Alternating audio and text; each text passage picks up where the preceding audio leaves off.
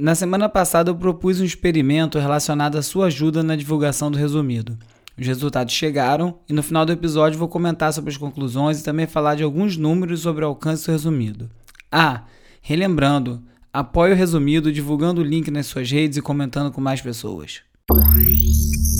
Resumido. Olá, eu sou o Bruno Natal e esse é o resumido número 28, conectando os assuntos mais instigantes da última semana e explicando como eles impactam você em 20 e poucos minutos. Nesse episódio do resumido, falsos especialistas, voz nas redes, a volta da curadoria humana, cartões de crédito, mastodon e redes alternativas, fogo, NASA e falta de noção, melô da bossa, positividade, bons exemplos, Breaking Bad e muito mais. Vamos nessa, resumido. Em 1999, dois psicólogos, David Dunning e Justin Kruger, fizeram um estudo baseado na, no conceito de ilusão de superioridade que comprovava um fato bem interessante. Um dos, dos pontos de estudo era sobre um ladrão que fez assaltos a banco com a cara coberta de suco de limão. Isso porque, como o suco de limão pode ser usado como uma tinta invisível, ele teve um entendimento errado do que isso queria dizer e ele achava que ao passar suco de limão no rosto as câmeras não iriam conseguir flagrá-lo roubando. É, isso ilustra bem qual é a teoria que eles tentaram comprovar com esse estudo e comprovaram que tem a ver com a ignorância das pessoas acerca de um fato fazem elas terem a impressão que elas sabem mais do que de fato elas sabem. Ou seja, quando uma pessoa sabe muito pouco sobre um assunto, ao ignorar todo o resto que existe acerca daquele assunto, ela tem a ilusão de que sabe tudo sobre aquele assunto. À medida que a pessoa que estuda cada vez mais sobre qualquer assunto, vai entendendo cada vez mais que ela não sabe nada daquele assunto, né? Até a hora que ela consegue chegar no ponto de maturidade, que ela tem perfeita noção do que ela sabe, do quanto que falta e um entendimento mais humilde sobre o que é o conhecimento de qualquer assunto. Isso foi conhecido como Dunning-Kruger Effect no ano passado, esse estudo foi trazido para a questão da, da política, dos debates políticos, é, por conta do que aconteceu nas eleições de 2016.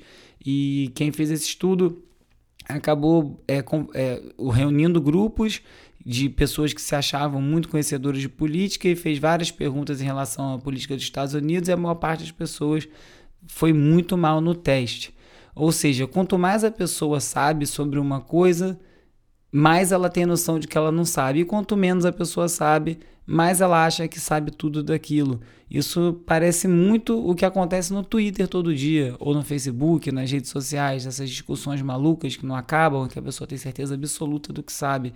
Isso é um efeito psicológico mesmo, então é difícil você conseguir convencer a pessoa, a não ser que ela tenha vontade de aprofundar no assunto.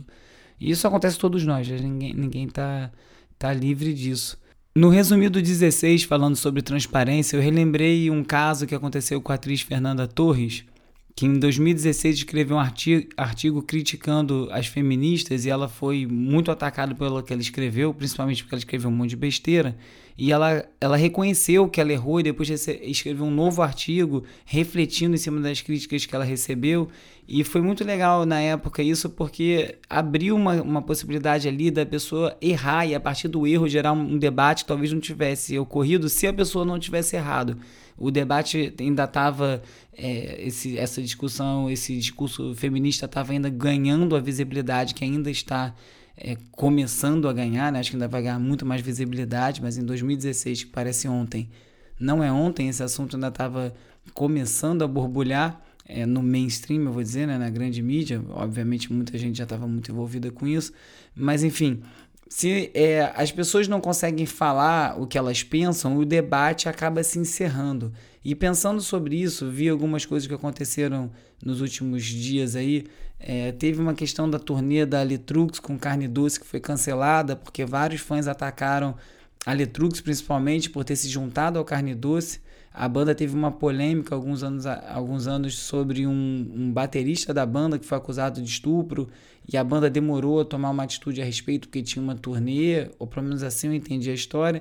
E desde então a banda tem sido bastante perseguida porque tem as letras falam de uma temática feminista e a banda, então, no caso, não teria é, posto em prática as coisas que falam na letra. A vocalista é uma menina. Numa linha parecida, e eu explico já por quê, é, um outro caso aconteceu esse essa semana, foi do Rafugo com Pedro Doria. O Pedro Doria fez um comentário bem feliz sobre a morte da Fernanda Young, falou que não deveria ter sido asma, que era uma asma diferente e disse que tinha mais cara de overdose. O Rafuco, que é uma pessoa com quem ele já teve muitos embates na época das jornadas de 2013, e o Rafuco foi muito bem naquela época nas críticas que fez ao Pedro Doria. E, e, e o Rafuco conseguiu essa imagem, não ficou claro para mim ainda se ele estava no mesmo grupo que o Pedro Doria ou se ele conseguiu essa imagem de um grupo com um print dessa fala do Pedro Doria e publicou no Twitter. E aí abriu-se uma outra discussão que era sobre se era correto o Rafuco expor daquela forma o Pedro Doria, ou um comentário que foi feito num grupo fechado e as, né, discussões que vão nesse entorno. Então abriu-se duas discussões nesse lugar. E aí isso acabou me remetendo a um tweet, uma, um thread de tweet que eu li de uma pessoa chamada Argavan Salles, uma, uma PhD, estudiosa de questões de gênero, e ela estava falando sobre como hoje em dia no Twitter ela acaba não, senti não se sentindo à vontade de falar, porque ela tem medo de falar e falar alguma coisa, ela usou as aspas errada. E aí ela discute como essa falta de abertura é, para o erro e para as pessoas falarem é, o que pensam, mesmo que não esteja totalmente errado, acaba diminuindo e reduzindo os discursos. É, o que ela chama de call-out culture, né? essa apontação de dedo, e que existe muito forte no, no Twitter, no Facebook, quando a discussão acaba não caminhando e sim para apontar erros no, no discurso ou no, na argumentação do outro lado, como isso vai dificultando toda essa conversa. E aí ela disse que já tinha esse sentimento, aí ela ouviu um podcast da NPR e acabou lendo um, um artigo de uma, de uma ativista chamada Loretta Ross no New York Times, em que ela é uma ativista negra é, que fala sobre racismo, fala sobre feminismo há muitos anos, e ela escreveu esse artigo no New York Times falando como ela mudou a visão dela em relação a isso depois de mais velha porque ela era sempre muito incisiva, sempre cobrava as pessoas e como isso acabava não contribuindo, na verdade, para o debate. Mesmo ponto, né? Então, vendo essas coisas todas que aconteceram nesses dias recentes aí, o Rafuco, Pedro Dória, a questão do carne doce com o Letrux, não entrando aqui no mérito de quem está certo e quem está errado. O que apareceu para mim mais forte nisso é essa questão de como a discussão e os debates estão totalmente esvaziados por conta dessa falta de, de abertura para se falar. E eu acho que isso é uma coisa que a gente pode praticar no todo, todo dia. Eu, eu certamente me pego várias vezes já lendo uma coisa e já achando, tendo uma conclusão. E você tem que, às vezes, pensar, entender que a pessoa falou aquilo, aquilo está num contexto. Ninguém é só aquele tweet, né? Raramente, para não dizer nunca, um tweet consegue condensar todas as ideias de uma pessoa. Então, acho que fica um pensamento aí sobre como essas discussões vêm sendo conduzidas. Parte do problema desses discursos tem a ver também com o modelo de negócio e a forma que essas grandes plataformas operam. Né? O modelo de negócio dessa plataforma é extrair dados, gerar o máximo de interação possível para poder gerar mais dados, e já é aí comprovado com vários estudos como esse tipo de embate e essa negatividade que aparece nas redes, na verdade, são mais fáceis de gerar engajamento, né? trazem mais uso, mais relevância e dependência das plataformas. E essa questão vai ficando bem clara, né? Que é importante ser regulamentado de alguma forma. E quem estava lutando muito por isso, que era o Giovanni Buttarelli, que foi um dos responsáveis pelo JDPR, que é o General Data Protection Regulation, que entrou na Europa em operação no ano passado, após anos de discussão, que tem a ver com a privacidade, que obrigou os, as grandes plataformas a terem alguma responsabilidade sobre o que posta, ter alguma transparência sobre que tipo de dados se recolhem. Tem vários problemas esse projeto, ele foi criticado, né? essa lei foi criticada, mas enfim, é um primeiro passo para esse tipo de questão, porque a questão da privacidade, as pessoas acham, ah, não estou no Facebook, eu não estou no Twitter. Hoje em dia, como disse o Bruno Torturra num episódio aqui também sobre que chamava Quanto Custa a Internet, episódio 9, se eu não me engano, se você hoje em dia não é questão de você estar na internet, se você não fizer nada, você tá. A questão, se você quiser fazer alguma coisa, é para você sair. Você tem que fazer um movimento para você não estar online. Prova disso é o cartão de crédito. E a Folha de São Paulo fez uma matéria, na verdade, reproduziu uma matéria do Washington Post, em que um repórter fez um teste comprando uma banana com dois cartões ou três cartões e tentando descobrir os dados que estavam relacionados à compra que ele fez. Um dos cartões que ele estava te testando, inclusive, era o da Apple, que promete um pouco mais de privacidade. E aí ele vai mostrando como, na verdade, tem vários interessados nos dados que são gerados numa compra dessa, né? Que vão desde o banco, a rede de cartões, a loja e a própria maquininha que realiza a operação, até os apps financeiros, enfim são vários pontos de entrada desse dado que você perde controle enquanto usuário e esses dados todos não são relacionados, então você não tem exata noção de para onde seus dados estão indo, que tipo de dados estão sendo recolhidos a todo tempo. E isso é uma coisa que vai complicando muito para você reter alguma coisa, algum controle sobre a sua vida online, né? E essa é uma questão muito importante hoje em dia. Quando é que a gente vai começar a ter uma discussão séria sobre o direito à privacidade, direito aos seus dados, informações digitais e dados digitais são gerados pela nossa vivência hoje em dia inescapável no universo online. Na Alemanha passou também uma lei contra discurso de ódio na internet, está entrando em vigor.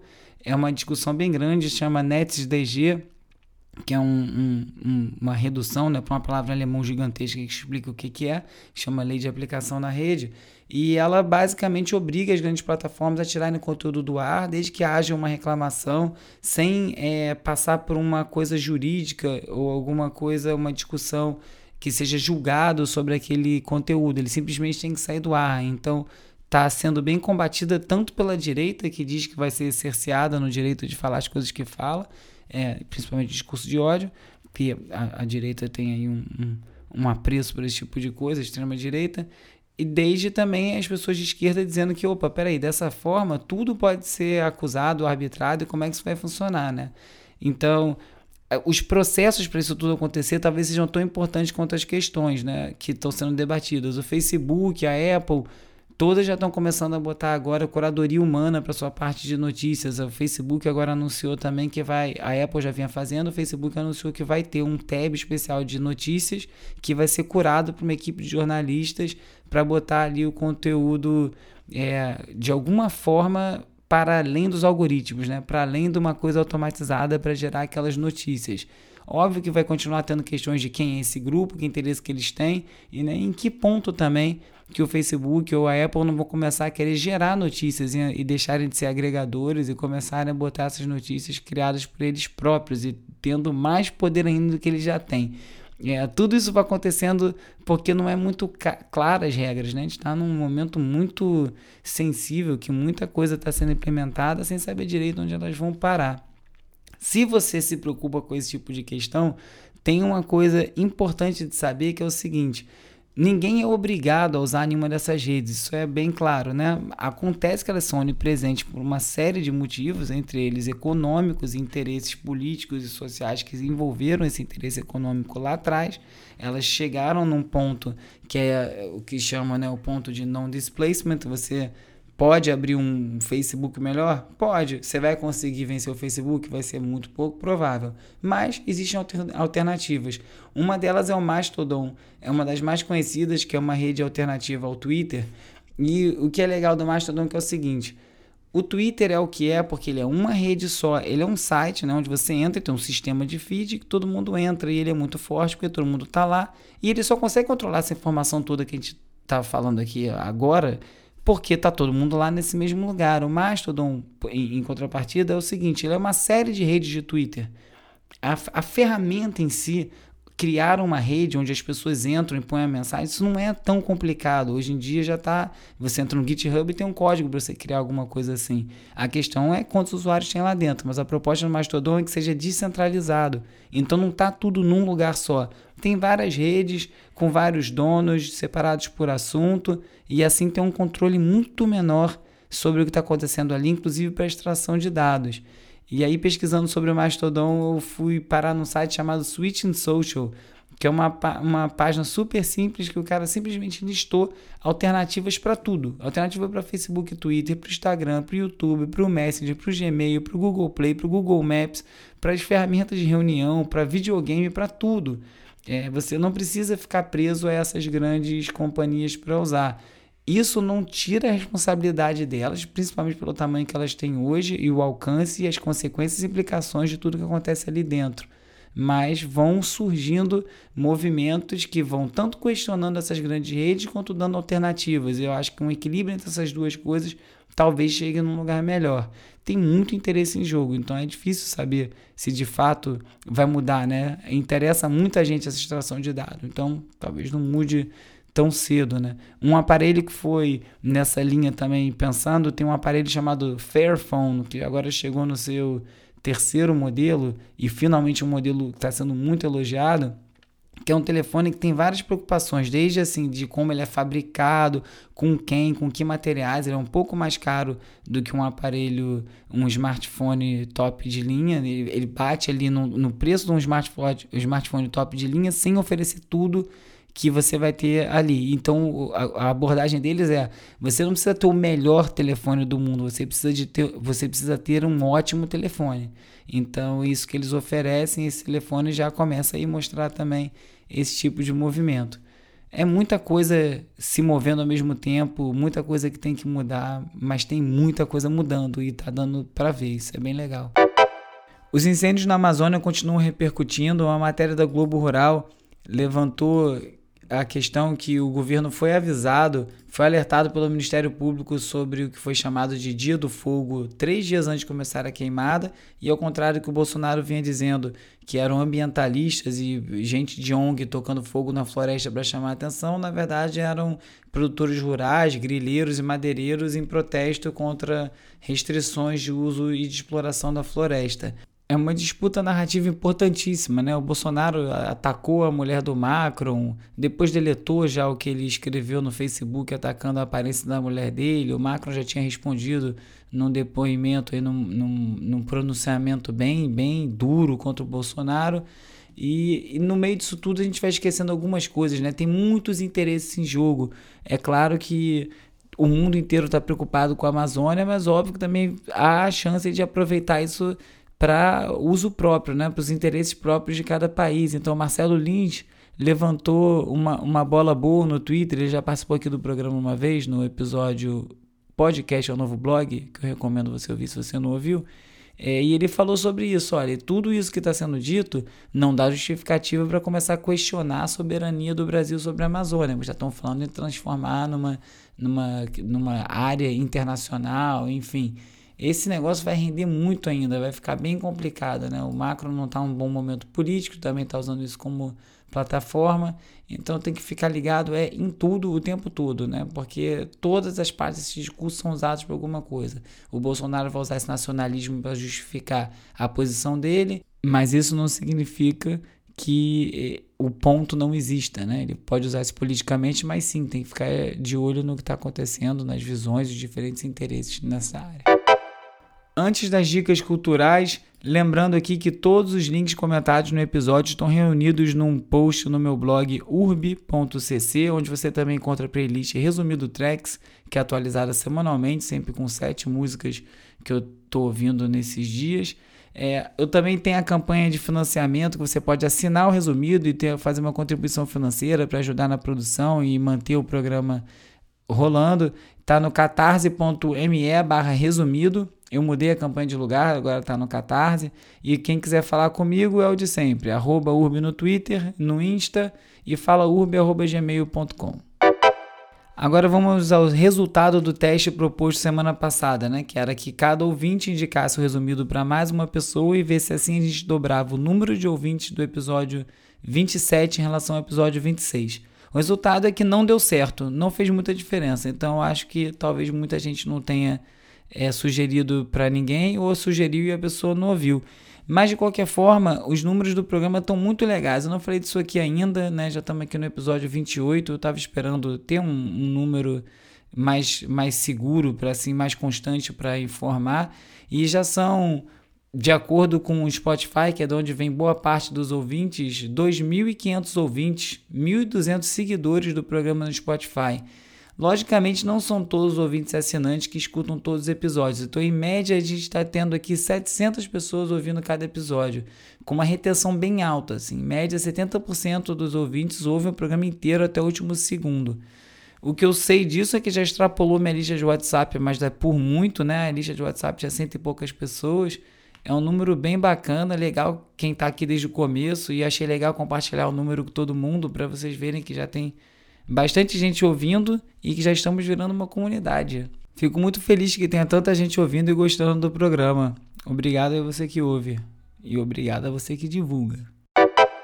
O canal da Trip no YouTube fez uma matéria sobre a Melô do Bossa 1, que é uma música símbolo do, do baile Bossa 1 que acontecia na periferia de São Paulo há muitos anos.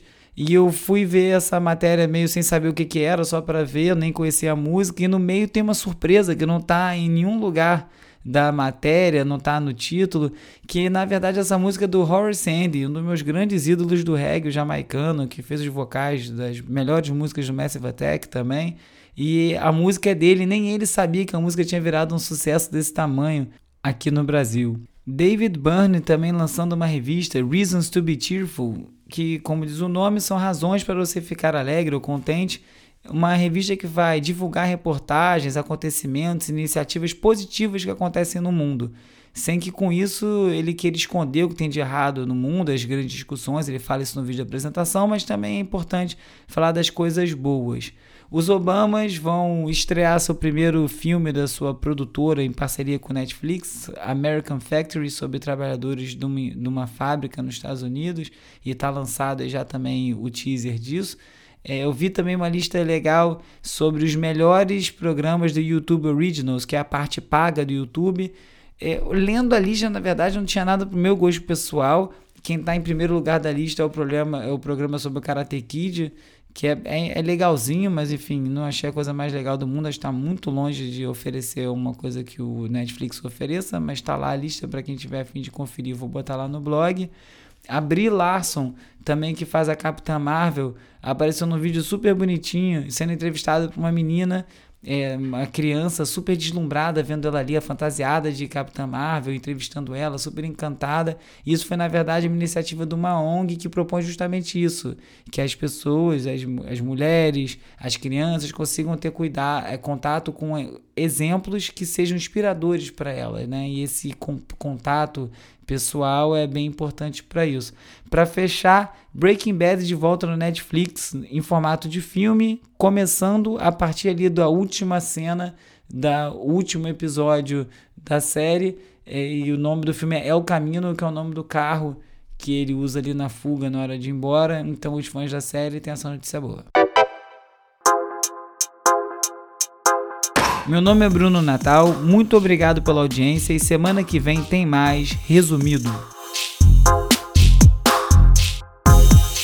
Resumido. resumido.